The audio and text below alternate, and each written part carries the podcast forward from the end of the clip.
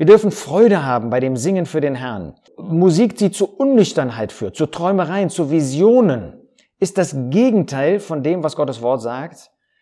Und sollten wir deshalb niemals uns zu eigen machen. Führt sie vielleicht sogar zur Ekstatik, ja, wie man das bei charismatischen Liedern sieht, oder wo Leute dann äh, mehr oder weniger anfangen zu tanzen. Dann sehen wir, das ist nicht Nüchternheit, das ist im Widerspruch zu Gottes Wort. Ihr habt uns gebeten, etwas zum Thema Musik und die Bibel zu machen. Dabei gibt es einige konkrete Fragen, auf die wir versuchen, hier in diesem Video einzugehen. Mal kurz zur Einführung. Martin Luther hat einmal gesagt, Musik ist eine Tochter des Himmels, die der Teufel geheiratet hat. Wie so oft der Teufel versucht, das, was Gott an Schönem gibt, zu missbrauchen. Wie ist das eigentlich mit ähm, Musik in der Schöpfung? Nun, es gibt Rauschen, es gibt Winde, es gibt Tiere, die Laute von sich geben, Musik. Also in der Schöpfung ist das in einer ganz anderen Weise zu hören, als was wir heute unter Musik verstehen. Jeder Mensch wächst letztlich mit Musik auf.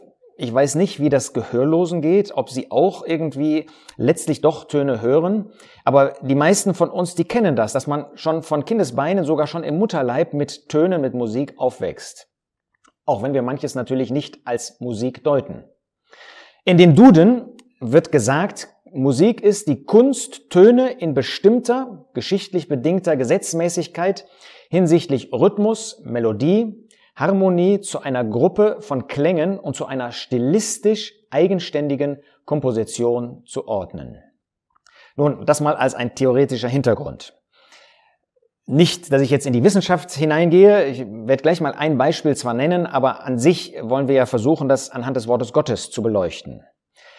Wenn man mit dem Wort Gottes auf die Suche geht nach Musik und Musikinstrumenten, da wird man finden, dass interessanterweise sehr früh schon Musik und Musikinstrumente genannt werden.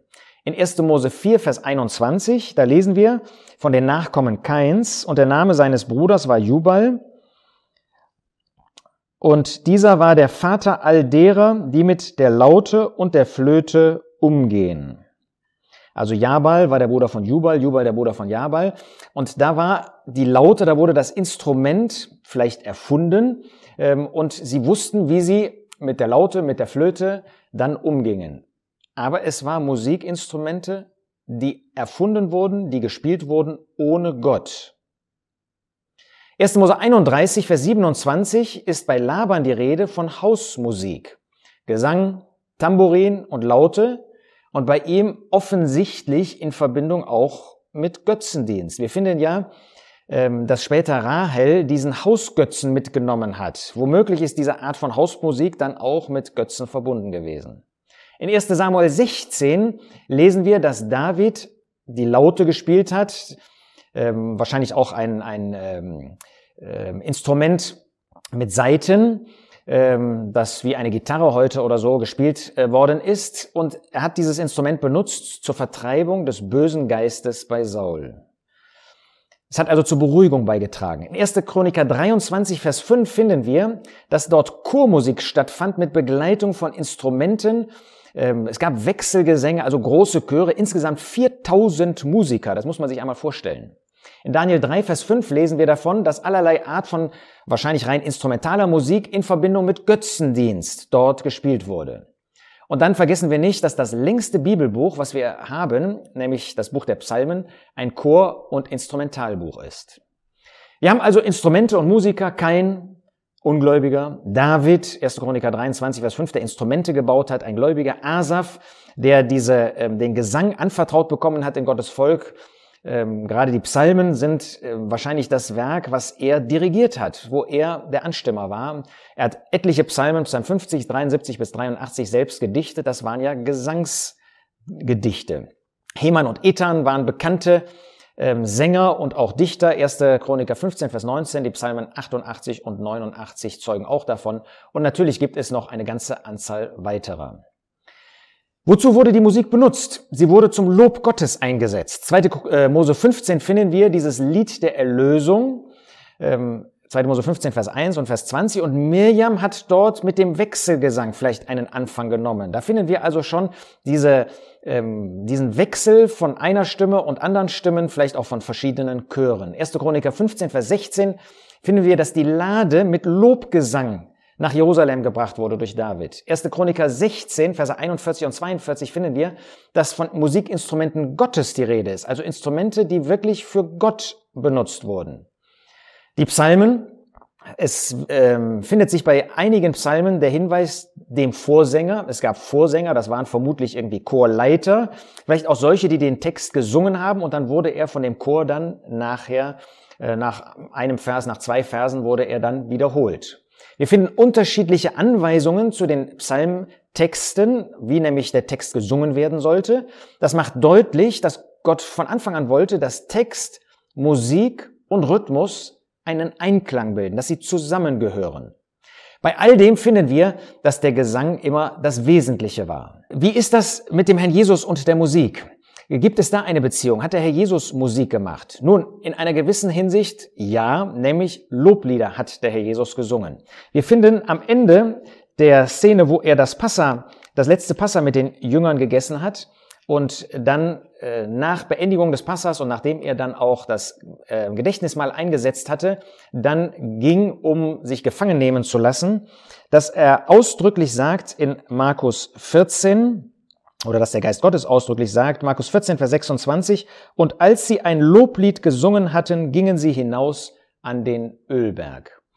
Wahrscheinlich, nach der Tradition, waren das die Psalmen 115 bis 118, die sie zusammen gesungen hatten. Und Hebräer 2, Vers 12, was Psalm 22 zitiert, sagt uns, dass der Herr Jesus inmitten der Versammlung Gott Lobgesang bringt. Also wir haben bei dem Herrn Jesus, dass er in seiner Zeit hier auf dieser Erde Loblieder für Gott gesungen hat und dass er jetzt inmitten der Versammlung diese Loblieder anstimmt. Deshalb ist es so wertvoll, wenn wir singen, weil der Herr Jesus nicht nur in der Mitte der Gläubigen ist, sondern diesen Lobgesang in uns anstimmt und deshalb möchte, dass wir diesen Lobgesang singen.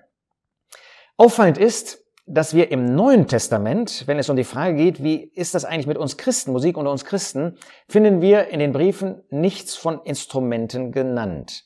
In Epheser 5 ähm, und auch in Kolosser 3 spricht der Apostel Paulus über das Singen und da sagt er in Vers 19, Epheser 5, redend zueinander in Psalmen und Lobliedern und geistlichen Liedern, singend und spielend dem Herrn in eurem Herzen. Dieses spielend ähm, zeigt, dass es nicht nur um ähm, irgendwie eine Melodie geht, sondern dass wir wirklich von Herzen ähm, Gott auch mit dieser Musik diesen Lobgesang bringen, aber es werden eben keine Instrumente genannt, auch in Kolosser 3 nicht. Das heißt, der Charakter der Loblieder der christlichen Zeit ist, dass sie aus dem Herzen hervorkommend Gott gesungen werden. Psalmen, das sind hier nicht die alttestamentlichen Psalmen, sondern das ist, sind Anbetungslieder Gottes und des Herrn Jesus. Loblieder sind Lob- und Dankeslieder, geistliche Lieder sind Lieder über geistliche Erfahrungen, die wir im Glaubensleben haben. In 1. Korinther 14 ist auch noch einmal von ähm, dem Singen die Rede und da heißt es in Vers 15, was ist es nun? Ich will beten mit dem Geist, ich will aber auch beten mit dem Verstand. Ich will Lob singen mit dem Geist, ich will aber auch Lob singen mit dem Verstand. Das zeigt uns schon, ähm, dass es verständig sein soll und dass man es auch verstehen können soll. Wir finden also im Neuen Testament ähm, keinen Hinweis auf Instrumente. Interessanterweise aber in der Offenbarung, wo eben in der Offenbarung sehr viel Symbolik enthalten ist. Schaut euch dazu bitte die Videos auch von Michael Hart an, die wir noch einmal verlinkt haben hier unter äh, dem Video. Es geht um Symbolik. Und zweitens sind in der Offenbarung oft äh, Gläubige verschiedener Zeitepochen zusammengefasst. Wir haben also da ab Kapitel 4 ähm, keine typisch christliche Seite mehr. Erst wenn es dann um die Braut geht, wird wieder die Seite der Versammlung uns vorgestellt. Jetzt kann man die Frage stellen, und diese Frage habt ihr gestellt, ist denn rein instrumentale Musik biblisch? Nun, wir haben gerade gesehen, im Neuen Testament wird nicht rein instrumentale Musik genannt. Sie ist also nichts typisch Christliches. Aber unsere Arbeit, unsere Erholung, unser Urlaub sind ja auch nichts typisch Christliches. Und trotzdem dürfen wir das aus Gottes Hand annehmen. Das heißt, wir sollten auch diese Fragen nüchtern sehen. Ähm, Gottes Wort sagt uns nicht, dass wir nur etwas tun sollen, was in direkter Weise geistlich ist. Ja? Ähm, Arbeiten ist etwas, was wir tun sollen, aber was nur mit dieser Erde verbunden ist. Und wir dürfen uns auch Erholung gönnen. Aber auch im Alten Testament wird Instrumentalmusik nie ohne ein geistliches Ziel genannt. Das sollten wir doch bedenken. Wir finden ja zum Beispiel bei David, wo er zugunsten von Saul, seinem Geist, ähm, diese ähm, ähm, Laute spielt, also mit ähm, der, oder der Harfe spielt, äh, da finden wir das reine Instrumentalmusik, aber mit einem geistlichen Ziel. Bei Elisa, der einmal so ähm, erregt war durch die Anwesenheit böser Könige und Völker, ähm, dass er einen Seitenspieler holen ließ, damit er innerlich zur Ruhe kommen kann, seinen Geist beruhigte. Auch das war also 2. Könige 3, Verse 14 und 15 ein geistliches Ziel. Dennoch dürfen wir ganz allgemein sagen, was der Apostel Paulus in Kolosser 3, Vers 17 uns vorstellt. Was immer ihr tut, im Wort oder im Werk, alles tut im Namen des Herrn Jesus, danksagend Gott, dem Vater, durch ihn. Was immer ihr tut, dürfen wir, wenn wir das mit Danksagung tun können, wenn wir das im Aufblick zu Gott tun können, wenn wir Gott dafür danken können, dürfen wir das tun. Das gilt ja auch für andere Bereiche. Ja, nehmen wir den Sport oder die Kunst, wo wir auch keine direkten Empfehlungen haben. Aber wenn wir das mit Danksagung in Verbindung mit Gott tun dürfen, können wir das. Jetzt stellt sich die Frage, kann man anhand der Bibel einen Musikstil für äh, Christen festlegen bzw. ausschließen? Das ist eine weitere Frage, die ihr gestellt habt. Nun, da stellt sich die Frage, was gab es denn für einen Musikstil zur Zeit von Mose und David? Unsere Antwort ist, wir wissen es schlicht nicht. Kultur und Musik haben nämlich sehr viel miteinander zu tun, auch heute noch. In verschiedenen Ländern der Welt wird ganz unterschiedliches gesungen, ist die Musik ganz unterschiedlich. Wer mal ein bisschen herumgekommen ist durch verschiedene Kulturen, der kann das bestätigen. Deshalb, wenn man jetzt, wenn ich jetzt sagen würde, dieser oder jener Stil, der, der kommt nicht in Frage, ähm, dann könnten andere mit Recht sagen, ja, aber was ist denn mit diesem und jenem Stil? Deshalb nenne ich jetzt hier nichts. Ähm, dabei ist ganz klar, es gibt bestimmte Musikstile, die einfach nicht zu einem Christen passen, die einen aufpushen. Oder ich komme noch auf andere Kriterien zu sprechen.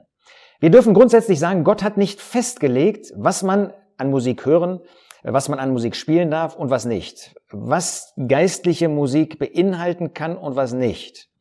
Aber es gibt doch einige Fragen, die sich stellen. Und äh, die musst du dir, die solltest du dir stellen, wenn du Musik hörst, wenn du Musik machst. Kann der Text gesungen werden, ohne dass Gott verunehrt wird? Kann der Text gesungen werden, sogar, dass Gott geehrt wird. Das ist ja ähm, das, was uns antreiben soll. Also die Frage von Unreinheit im Text, die Frage von Gewalt, die Frage von Auflehnung gegen Autoritäten, die Frage von Spott, die Frage von Menschenverherrlichung. Ja, wird diese Musik gemacht und da verherrlicht sich ein Mensch, egal ob ungläubig oder gläubig, will er im Mittelpunkt stehen, steht er im Mittelpunkt oder ist das zur Ehre Gottes oder ist das zur Ehre des Menschen oder sogar direkt böse? Stimmen geistliche Lieder mit Gottes Wort überein? Ist also eine ganz wesentliche Frage. Wenn du siehst, dass da ein Lied falsch ist, unbiblisch ist, dann kannst du es doch nicht singen. Wie könnten wir etwas Unbiblisches singen? Wie könnten wir etwas Unbiblisches in unsere Liederbücher aufnehmen? Und wenn wir feststellen, dass es unbiblisch ist, müssen wir das korrigieren. Eine andere Frage ist, versteht man eigentlich den Text? Denn wenn du den Text nicht verstehst, wenn ein anderer ihn nicht versteht, dann kann er auch kein Urteil, keine Beurteilung geben. Ja, ich möchte Lob singen mit dem Verstand, sagte der Apostel Paulus. Das heißt auch, dass man das verstehen kann, was gesungen wird. Rein akustisch, aber auch geistig, geistlich. Was macht die Musik mit mir? ist eine weitere Frage. Fördert sie meine Begierden? Beunruhigt sie mich? Aktiviert sie mich für ein reines Leben mit dem Herrn oder lähmt sie mich darin? Verherrlicht sie Menschen nochmal? Führt die Musik zu Unnüchternheit, zu Träumereien, zu Visionen? Ähm, ich hatte die, diesen Vers eben in Epheser 5 nicht gelesen. Äh, der Apostel Paulus sagt, bevor er auf das Singen zu sprechen kommt, berauscht euch nicht mit Wein und in dem Ausschweifung ist, sondern werdet mit dem Geist erfüllt, reden zueinander in Psalmen und Lobsliedern und so weiter. Also, Musik, die zu Unnüchternheit führt, zu Träumereien, zu Visionen, ist das Gegenteil von dem, was Gottes Wort sagt und sollten wir deshalb niemals uns zu eigen machen. Führt sie vielleicht sogar zu Ekstatik, ja, wie man das bei charismatischen Liedern sieht oder wo Leute dann äh, mehr oder weniger anfangen zu tanzen. Dann sehen wir, das ist nicht Nüchternheit, das ist im Widerspruch zu Gottes Wort. Nun, Musikstile sind oft Moden, die kommen und gehen. Sie können gebraucht und missbraucht werden, wie die Sprache. Das ist zu jeder Zeit so gewesen. Ja, das, was wir heute als schön empfinden oder manche vielleicht als schön empfinden, barocke Musik, klassische Musik, romantische Musik, war zu ihrer Zeit durchaus auch umstritten. Das muss man sich immer vorsichtig sein mit einem Urteil. Wir haben bei den Psalmen gesehen, Text und Musik müssen zusammen, zusammenpassen. Geistliche Musik passen die Texte, Melodie und Rhythmus zusammen, Was hat denn eigentlich Priorität? Das muss doch der Text sein, die geistliche Aussage. Ist das noch der Fall oder ist das einfach nur ein Dudeln? Ist das nur ein Wiederholen von irgendwelchen äh, Lauten oder von irgendwelchen Wörtern, vielleicht aus dem Hebräischen, die kein Mensch mehr versteht? Andere Frage, kann man die Musik nur in ohrenbetäubender Lautstärke hören, damit sie irgendwie Wirkung hat? Wie gehen wir damit um? Jetzt komme ich zu einer Studie, ähm, die David Merrill einmal gemacht hat, der 72 Mäuse in drei Gruppen aufgeteilt hat, dreimal 24. Ähm, und vor dem ähm, Versuch benötigten alle Mäuse, die dann in diesen Versuch kamen, im Schnitt 10 Minuten, um durch ein bestimmtes Labyrinth zu kommen. Jetzt war der Versuch, die Versuchsaufstellung, Auswirkungen von Musik, Beschallung bzw. Musikstilen auf das Verhalten von Mäusen ähm, zu ähm, erkunden. Und zwar Hardrock, Klassik und keine Musik. Eine Woche lang wurden jeden Tag zehn Stunden diese Mäuse mit Musik beschallt und eine Kontrollgruppe eben ohne Musik. Was war das Ergebnis? Ähm, vorher haben alle drei Gruppen zehn Minuten gebraucht. Nachher, die, die mit Hardrock beschallt worden sind, 20 Minuten länger. Die, die keine Musikbeschallung hatten, fünf Minuten weniger. Diejenigen, die mit klassischer Musik, in dem Fall Mozart, beschallt worden sind, 8 Minuten 30 weniger. Ihr seht den Unterschied. Verschlechterung bei Hardrock und eine deutliche Verbesserung bei solchen, die mit klassischer Musik, was wir heute als harmonisch vielleicht empfinden würden, beschallt worden sind. Ich gebe das nur mal weiter, ohne da weitere äh, Aussagen zu, zu machen. Wie ist das jetzt bei geistlicher Musik, um das mal zu konkretisieren? Wie, was sollte ein geistliches Lied enthalten, was sollte es nicht enthalten? Nun, ich habe schon gesagt, es soll mit Gottes Wort übereinstimmen. Es darf also keine unbiblischen Aussagen enthalten. Zum Beispiel, Christus trug die Sünde der Welt ist falsch. Er trug sie nicht. Er trug die Sünden derer, die an ihn glauben. Wer also singt, er trug die Sünde der Welt, das kann nicht richtig sein, weil es unbiblisch ist. Ähm, manche Lieder enthalten die Bitte, dass der Geist Gottes uns als Gläubige bewohnt. Das brauchen wir nicht zu bitten, das tut er, sagt uns Gottes Wort. Eine solche Bitte ist also unsinnig, unnüchtern. Wir sollen auch Gott nicht darum bitten, dass der Geist uns nicht verlässt, denn der Herr Jesus hat gesagt, er bleibt bei uns in Ewigkeit. Manche Lieder nehmen Psalm 51 auf, ja, ähm, dass der Geist uns nicht verwirft äh, und verlässt. Also solche Lieder passen nicht zu einem Christen, weil sie im Widerspruch zu Gottes Wort sind. Wir singen auch nicht zum Heiligen Geist, weil er es ist, der uns anleitet, zum Herrn Jesus und zu Gott, unserem Vater, zu singen, zu beten. Das sind so ein paar Beispiele, die zeigen, was wir nicht singen, aber die ganze Palette dessen, was das, gerade das Neue Testament uns zeigt, das dürfen wir Gott zur Ehre singen. Wir haben gesehen, Musik und Text sollten zueinander passen, einigermaßen, wie wir das so verstehen. Aber das ist und bleibt, das müssen wir immer sagen, ein subjektives Empfinden und da wollen wir auch nicht zu scharf im Urteil sein. Denn Musikstile haben sich immer geändert. Diese geistliche Musik sollte gar auf keinen Fall aufpushen oder ekstatisch machen. Ich habe von Charismatik geredet. Und sie sollte mit innerem Frieden verbunden sein. Das so ein paar Hinweise zum Thema Musik und Singen. Wir dürfen Freude haben bei dem Singen für den Herrn. Wir dürfen auch freudig miteinander musizieren. Wenn wir das mit Danksagung tun, wenn wir das für den Herrn tun, dann wird der Herr das segnen, besonders den Lobgesang, der in Übereinstimmung mit seinem Wort ist.